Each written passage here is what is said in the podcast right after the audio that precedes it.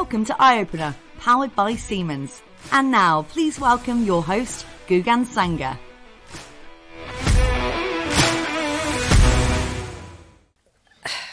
I just have one question that I'm just really interested to know from your perspective, Niall. Is there any particular media or format that you prefer in terms of portraying Senseye's messaging across? I think, yeah. I mean, I think uh, what I, what I personally like, I think, because, and again, this is my own personal experience. It's sort of where it came from, I guess, in a lot of ways. Because um, I'm on LinkedIn a lot. I'm scrolling through mm. my feed, um, and there's lots of great um, great content here. There's text based content, and there's also video based content. Um, and so that's where our social media strategy's gone down that line. So what we're not doing is, and what I don't like doing as a personal, you know, when I'm scrolling on LinkedIn, is to have to click away to read a blog. I just don't do that anymore because I want the information and everything right here in, in the feed. And actually, LinkedIn prefers that as well. So it's going to show up your content a lot more if you're not trying to get take people away from LinkedIn, which makes sense. So that's a roundabout way of saying it, but it's it's the content on LinkedIn. It, it, it's sort of a joint thing, really. Picking one, but LinkedIn's the key.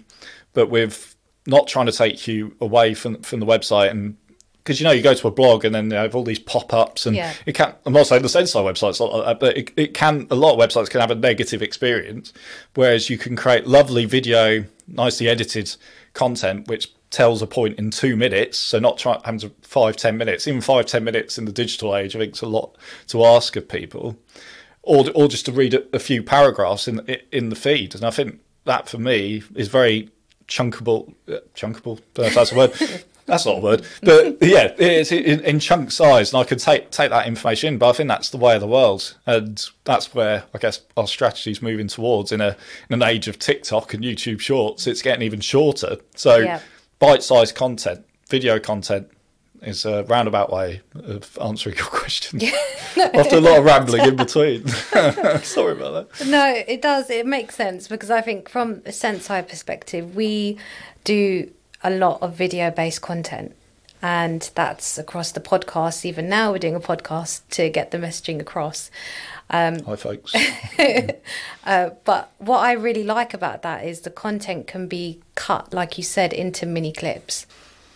So, Niall, from your perspective, what would you say are the biggest challenges that we face um, when it comes to marketing in this predictive maintenance space? I think I think for us, it's to really differentiate because uh, I mean, I guess we're biased in the sense that Senseye is an outstanding product. And I think there, there's a lot of competitors out there. There's a lot of imitators. There's a lot of similar products who say they're sort of AI predictive maintenance. So I think uh, the challenges that throughout through all that all that noise of you know we're doing this and we're doing that, we're AI and we're we're doing this. It's it, that that's the challenge is putting your head above that to sort of say, you know, this is what this is what we're doing, and this is why Senseye is is above all else. But again, it comes back to that different way of doing marketing, which I said right back at the start of this interview, which.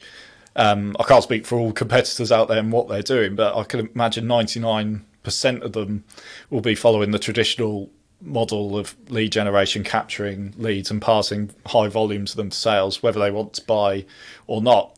Which, yeah, yeah, which isn't as, as I've explained, is not necessarily the best the best way to do things, and um, and, and linked to that as well is actually the, the, the trying to differentiate when you've only got three team members, all that all that stuff we talked about creating content and so I think we've done and you're, you're a key part of it as well, but re- remarkably well to create the amount of content, distribute it um, consistently as well. So it's not just a, a, one-off. The easiest thing is to do one podcast and and never and, never, and not do another one. So it's yeah, it's it's really it's really standing out from competitors, and then having a team that both you know take, takes on board what I'm saying because it's, it's, it's sort of a different concept to what traditional marketing is um, and then really pushing our message out there.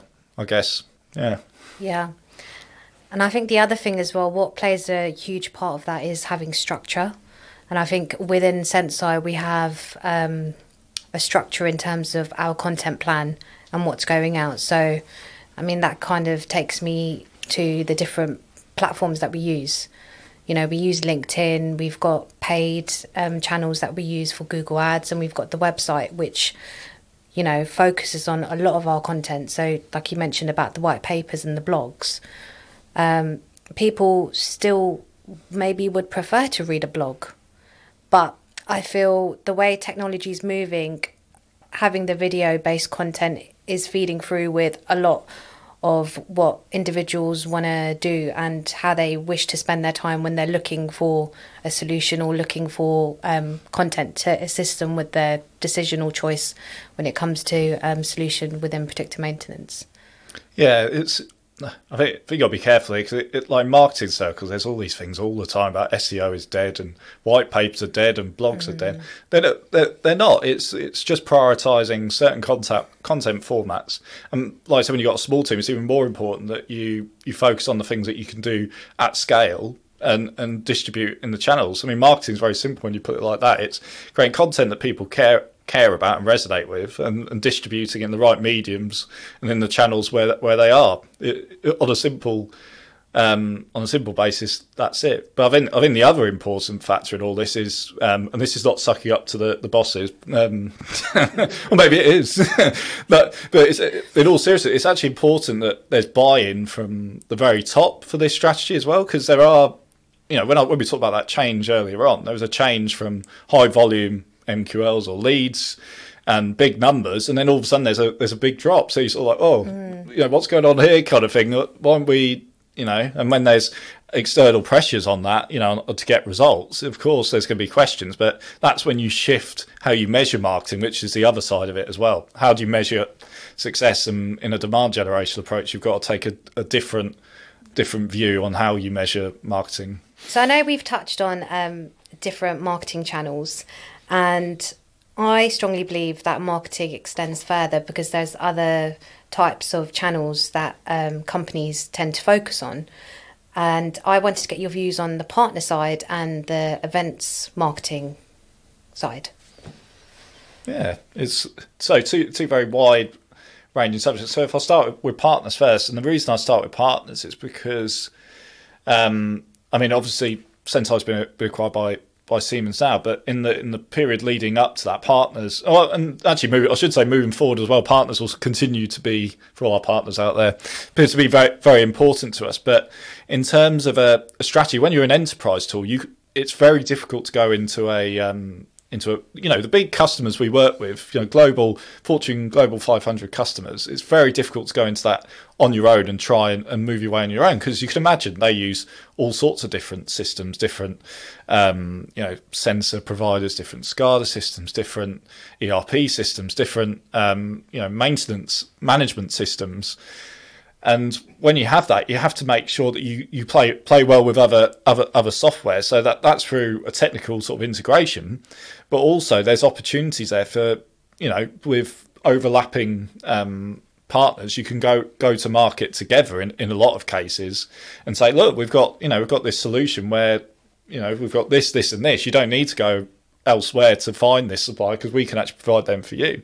And actually, one good example of that on the hardware side has been Senseye Ready, which is where Senseye's partnered with lots of different hardware because we're up to the point of the acquisition we are only a software company, but we we built that side of it so we could offer that um, by working in close partnership with the, with these companies as well. So you can see, so not only do you get you get to fill a gap potentially where customers need additional hardware, but you also have the opportunity to to market together and leverage each other's industry knowledge, resources, do do lots of joint activity. And again, if I link it back to our earlier conversation, it's about creating more content. So you can create podcasts, you create webinars. They're a great source of interview for things like the podcast we do. Partners have been a key source of interview interviewing. So they've, they've been a great source um, just because of their, their industry knowledge and, and all that sort of thing. So so on the partner side, I think I think that's quite important.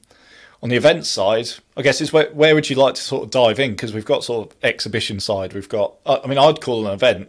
Yeah. What you know we do recurring trend detection live, for example. That's an event. So where is there any particular you'd like to focus on? So I guess when it comes to event marketing, there's different um, key focuses. So there's events that companies may attend for um, brand awareness. There's events that companies may attend for lead generation.